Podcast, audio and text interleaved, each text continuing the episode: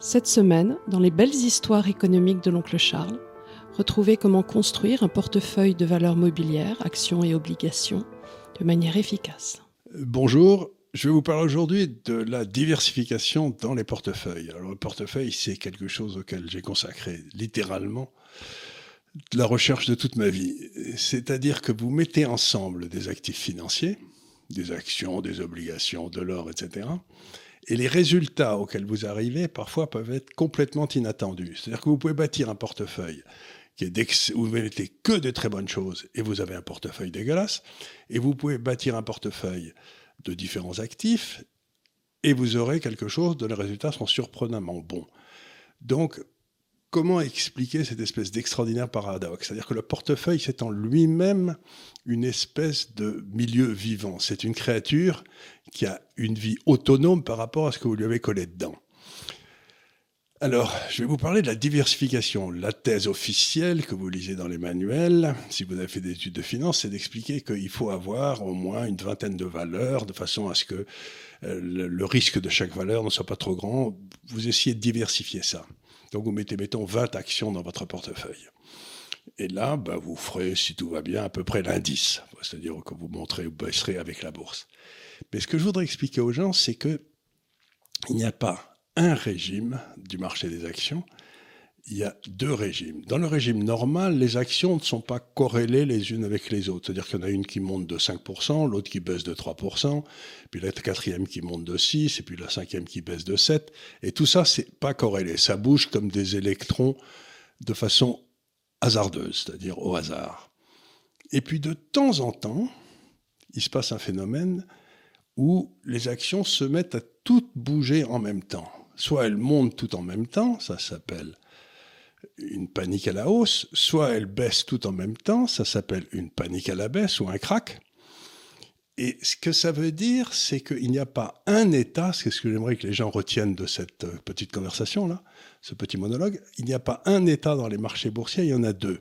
Vous avez à peu près pendant 80-90% du temps, vous êtes dans ce qu'on appelle le ventre de la distribution, de la rentabilité, et la diversification marche très bien vous restez sur la pente de hausse historique des marchés, et puis euh, les, mouvements s'annulent les uns avec les autres. Et puis de temps en temps, quand vous arrivez dans les queues de distribution, on appelle ça à gauche ou à droite, il se passe un phénomène extraordinaire, c'est que tout se met à se corréler extraordinairement brutalement. C'est-à-dire que toutes les actions montent en même temps ou toutes les actions baissent en même temps. Et c'est exactement, pour celui qui connaît un peu la physique, c'est exactement comme si vous alliez de l'eau si j'ose dire, à la glace. D'un seul coup, la nature du système change. Et tout se prend en masse et tout baisse en même temps, tout monte en même temps. Et ça se passe à peu près 10% du temps dans les marchés. Donc ce que j'essaye de vous dire, c'est que dans ces cas-là, votre diversification sur 20 valeurs, ça marche pas du tout parce qu'elles se mettent toutes à bouger, en monter, à baisser et à monter en même temps, sans aucun rapport avec l'économie ou avec leur, euh, leurs propres résultats, etc. Ça devient d'un seul coup, tout se corrèle. Il y a un vieux proverbe boursier qui dit que en cas de baisse, il n'y a qu'une seule chose qui monte, c'est la corrélation entre les actifs. Vous voyez, c'est une. Euh, et donc, c'est à ce moment-là, quand vous êtes dans ces périodes-là, que ce que j'appelle les positions antifragiles vous aideront. Parce que c'est dans ces moments-là que ces positions antifragiles, qui dans l'histoire ont été soit l'or, soit les marchés obligataires longs des États-Unis ou des choses comme ça, c'est à ce moment-là qu'elles monteront elles se mettront à lire contre ça. C'est-à-dire que la caractéristique d'un actif antifragile, c'est un actif qui se met à monter quand la volatilité du marché augmente et que toutes les autres se corrèlent entre elles. Et donc, c'est quelque chose qui est assez rare. Ça, c'est peut-être ce qu'on pourrait appeler de l'antimatière ou j'en sais rien si on était physicien. Mais et donc, il ne faut pas s'étonner quand vous avez des actions que de temps en temps, une fois tous les 5 ans, 10 ans, 15 ans, vous ayez des baisses de 35, 40, 50%. C'est pas tellement étonnant puisque à ce moment-là, tout se, tout se prend en masse. Et on en a eu un exemple tout récemment, quelque part, c'est que je ne sais pas si vous avez remarqué, mais euh, dans les marchés obligataires, tout s'est mis à se péter la gueule avec énormément d'enthousiasme depuis 4 ou 5 mois toutes les grandes marchés obligataires ont baissé de 25, 30, 40%. Donc le marché obligataire est en train de rentrer dans une période justement de changement de régime. Le marché des actions, lui, reste sur une période normale.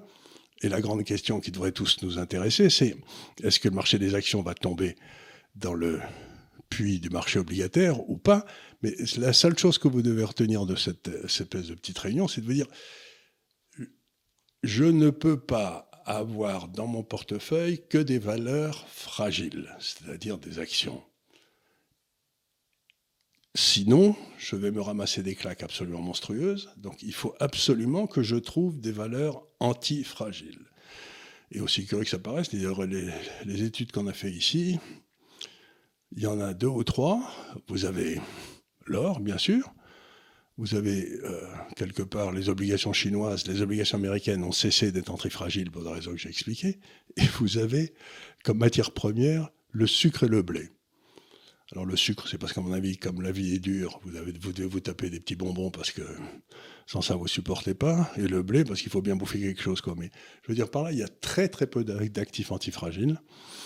Et euh, bah, il j'ai essayé de vous communiquer l'idée que peut-être il faut les regarder de temps en temps et garder un œil curieux sur eux parce que c'est eux qui vous permettront sans doute de passer au travers de la prochaine grande gamelle. Ben voilà, merci beaucoup.